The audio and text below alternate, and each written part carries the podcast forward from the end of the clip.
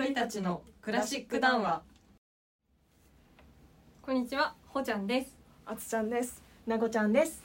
えーゆとくらを見つけてくださってありがとうございますえーこの番組は同じ音大を卒業した私、えっと今は会社員のほちゃんとサックス奏者のあずちゃんと大学講師のなごちゃんで、3人がゆったりとクラシック音楽についてお話しするプログラムです、えーコロナ禍で演奏活動がちょっと思うようにできないためこの期間を生かして今一度クラシック音楽についての理解を深めようと思い始めました。最初はクラシック音楽史についてお話ししていこうと思いますが、まあ、私たちもクラシック音楽畑で育ってきたとはいえ音楽史の専門家では全くないためこの番組を通して皆さんと一緒に学び直せればと思ってます。さあじゃあ早速いっちゃいますか。はい。クラシック音楽の時代区分とか起源についてお話しできればと思うんですけども、はい。じゃあちょっと待って。はい。あの敬語すぎ？まあなんか放送大学感はちょっとあるよ。だよね。えででも私もこの後ガッチガチで敬語でいくけど、まあ一回じゃあちょっと敬語で取っととまあでもこの番組を通して皆さんと一緒に学びなさいと思っています。じゃあ早速行ってみましょうかじゃあ行っちゃいましょうか。はい。はい。ではじゃあ最初まあ時代区分についてうん触れていきたいと思います。うんえーまず時代としては古代ギリシャ古代ローマ中世ルネッサンスバロック古典派ロマン派20世紀以降に分かれますで、えー、と中世以降からは大体なんと150年を一区分として考えられますざっくりざっくりねで、まあ、とはいえ、まあ、中世だけはちょっと長いのでその中でもいくつかの時代に分かれていますえー、とまず初期中世っていうのがまあ850年から始まるわけですが、まあ、この中でもその音楽の中で様式様式的傾向っていうのが変わっ、えー大きく変わる時代がありまして、えーその大きく変わったのが、えー1000年からになります。まあ、これについては後々触れていきましょう。で、えー、と初期中世が終わりましたらその後ゴシック、まあ、いわゆるノートルダム学派と呼ばれるところですね。それが1150年から始まりその後アルスノバの時代が1300年から始まります。まあそのような、まあ、長い中世を経て、えー出てくるのがルネッサンス1450年から始まります。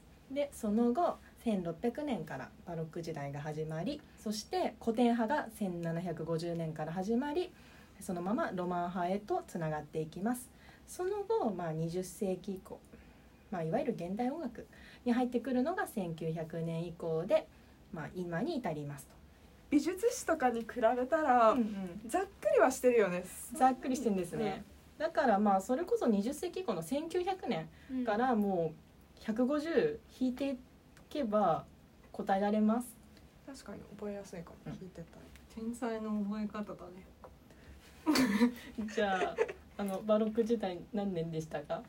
えっと はいじゃあ次行きましょう。いいよ。いいよ。今まで時代区分に触れてきたんですがそもそも音楽の始まりって何でしょうね？なんだろなんだろじゃあお二人に質問です音楽の起源って何だと思いますか？う。なんか信号かもしれないよね。あの遠くの人にさ連絡する術がきっと当時はないからこもう。もろしいのか魚欲しい。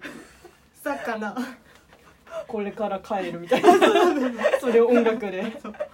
ボンボンみたいな。伝えたのかも。なるほど。ほっちゃんどう思う、えー、なんだろう。どっちかっていうとうん、あの縄張り争いみたいな。こっからこっちはうんうん俺の村だぜみたいな、えそれを音楽と？そうそうそうそう。川対岸でさドゥンドゥルドゥン。こっちはこっちに入らないで。っ てそれが音楽の起源。あそうそうそうあの例えばなんかこの音が出ると危険だからあそうそうそうそうそう。さてまあいろいろ答えてもらったんですが、正解発表いきましょう、はい。音楽の起源は分かりません。あらま。あらま。そう。とはいえいろんなまあ説がありまして例えばまあ言語起源説だったり感情起源説。そしてあずちゃんがまあ言ってたのに近いのかな？信号起源説とか。あとまあリズム起源説とか。まあいろんな説はあるんですけど、まあ、起源はわからないですよね。あそうですか。そうですか。今の私がごめん。でそれはでもさあれなのかな？そのそそのいろんな要素が集まってそなんいやなんかただ説があるだけ。あああるだけなんだ、本当に謎なんだね。そうだね、音楽の起源について触れてったんですが実はその昔の、まあ、古代西洋音楽の音楽そのものっていうのは一部の例外を除いて残ってないんですよ。それは何でかって言いますと古代ローマは紀元後3世紀頃から衰退していったため5世紀頃には古代の音楽と口頭伝承は消滅してしまったと考えられているからです。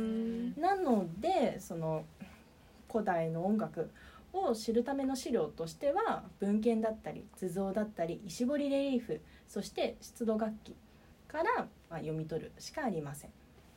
でまあその中でも出土楽器なんですが実は単純な楽器っていうのはかなり昔からあったと考えられていて、えー最初の明確な楽器の痕跡として見つかったのは紀元前3万4,000年頃の、えー、ワシの骨で作られたフルートのような楽器なんですよ。意外じゃないいですか。意外。でも最初からさ、うん。そのね太鼓とかじゃなくて、うん音程のね、うんうんある楽器が最初なんだね例えばなんですけどエジプトだったりエエジプト文明だったりメソポタミア文明でもその最初期の楽器って、まあ、リラハープだったりハープとか、まあ、その縦型のフルートと言われているので、まあ、そういう時代から音程のある、えー楽器って使われていたんですね。リラってあれだよねあのよく中世のこう絵とかに書いてあそうそうそうるようなそうよく書いてあるような、えーやつになりますと。まあえー、と今までそのいわゆる本当古代の音楽っていうものにま軽く触れてきたんですが次からは古代ギリシャについてま触れてみたいと思います。